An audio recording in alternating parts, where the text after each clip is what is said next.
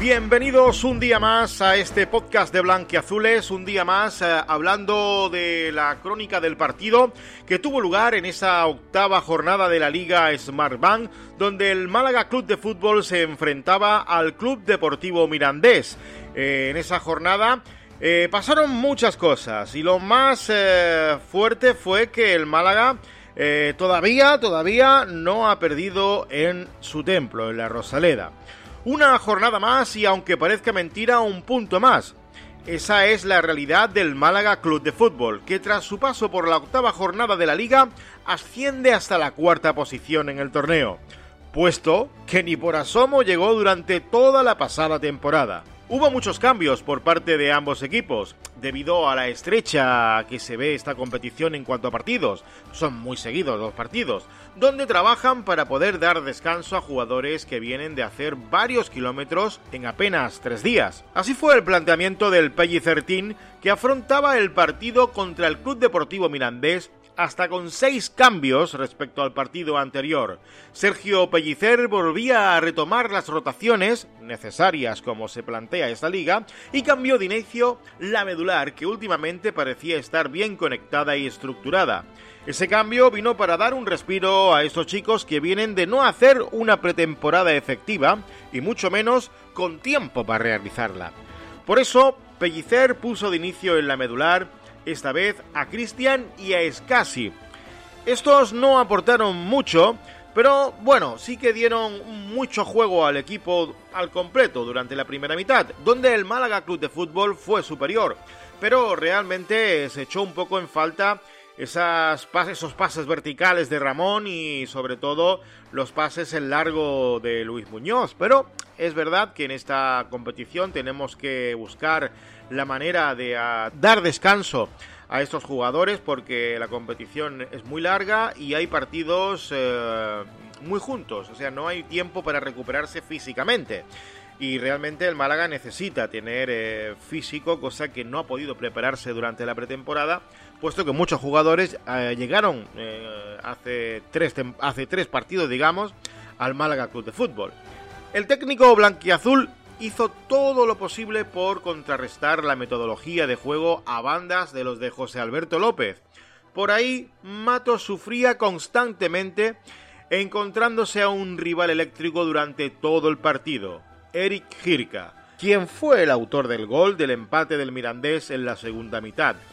Todo un acierto el de José Alberto López eh, en este chico, en este polaco, donde electrificó totalmente la banda por donde Matos no podía defenderlo y se encontraba muy incómodo. Al cumplirse los 15 minutos de juego, desde el centro del campo y en tres toques, los boquerones batieron la portería de Lizoain. Cristian vio el largo a Matos y este galopó por la banda en una contra velocísima. Después vio a Josabet, perfectamente colocado en el frontal del área para enviar el esférico al fondo de la red. Segundos después, el Linier anuló el tanto por fuera de juego, aunque tras la intervención del VAR se demostró que la posición de Matos era totalmente legal, y en dos tiempos el tanto subió al marcador. Con el pasar de los minutos y el resultado a favor, el Mirandés fue paulatinamente arañando metros, llegando al campo rival cada vez que tenía la pelota pero al principio poco tenían que hacer gracias al bloque defensivo interior de los de Pellicer. Pero los de José Alberto López fueron de menos a más, armando con orden los ataques y aprovechando las contadas pérdidas blanqueazules para dar trabajo a Juan Soriano, que tuvo que sacar la mano en un disparo de Javi Muñoz. Con esa tónica acabó la primera mitad con un club deportivo mirandés peleón y un Málaga Club de Fútbol bien plantado en tareas defensivas. Mejorar en las segundas partes, hasta la fecha, sería la tarea pendiente del club costasoleño. Y pocos minutos después de la reanudación, se volvió a hacer patente.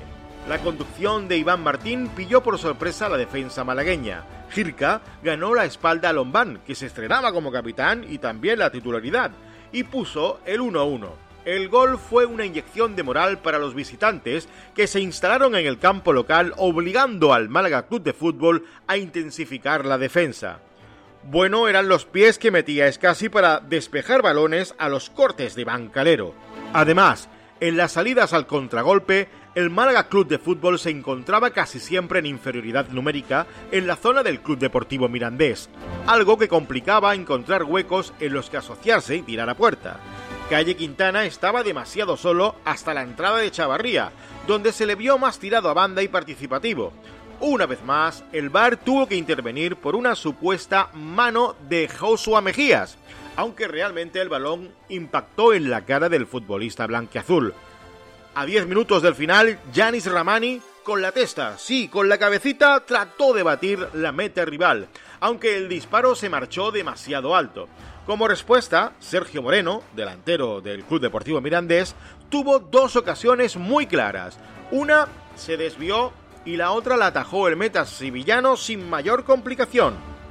Con acciones nerviosas y a la desesperada de ambos equipos, el encuentro acabó con las tablas en el marcador, y la sensación de que el Málaga Club de Fútbol tiene aún detalles que pulir para encarar la competición con mayor determinación. Hay jugadores que aún no están en plenas condiciones físicas y eso es lo que se echó en falta en la Rosaleda. A destacar el coraje y el compromiso prestado por todos los jugadores que en el tramo final pelearon como jabatos para lograr la victoria. Trabajo de todos para sumar un punto que hace más grande el sueño de este equipo. Finalmente, un empate satisfactorio para el Málaga Club de Fútbol y el Club Deportivo Mirandés, que mereció más. Este Pellicertín continúa sin perder en la Rosaleda. Ahora os dejo con las declaraciones tras el partido de la jornada número 8 que tuvo lugar en la Rosaleda entre el Málaga Club de Fútbol y el Club Deportivo Mirandés.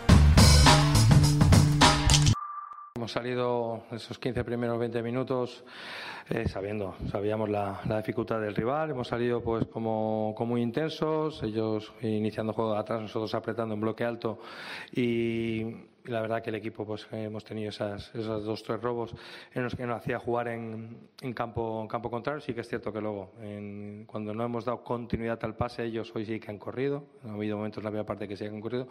Pero en una acción que, sabemos perfectamente el de atraer porque ellos apretaban y, saltar línea y jugar hemos conseguido el gol. Y, la verdad que nos ha tenido que dar más tranquilidad el gol. Eh, es verdad es cierto de que luego sí que se ha, se ha equilibrado mucho en la primera parte y luego la segunda parte tenemos un debe. En el descanso lo habíamos dicho, que, nos olvidamos del resultado, que no tenemos nada que perder.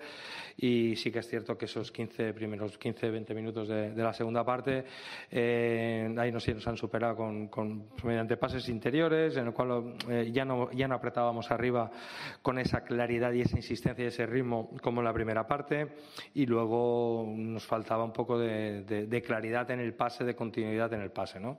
Y sí que es cierto que luego, pues ya con el empate, el partido ha habido un momento que ha habido situaciones en las cuales eh, se ha abierto un poco el partido, donde a nosotros, a los entrenadores, realmente no nos, no nos gusta, porque ha habido un poco ahí durante 10 minutos, creo, ¿eh? Tengo, luego lo, lo veré analizaré, porque ahora son, como digo, son flashes después de un partido y lo tienes que analizar detenidamente, un poco de ida y vuelta en lo que no nos interesaba, ¿no? Y luego sí que es verdad pues que ha habido tramos. En la segunda parte, a partir de, los esos 15-20 minutos, que, sí que el, rival eh, nos ha superado, cuando nosotros también nos hemos superado en los primeros 20 minutos de la primera parte.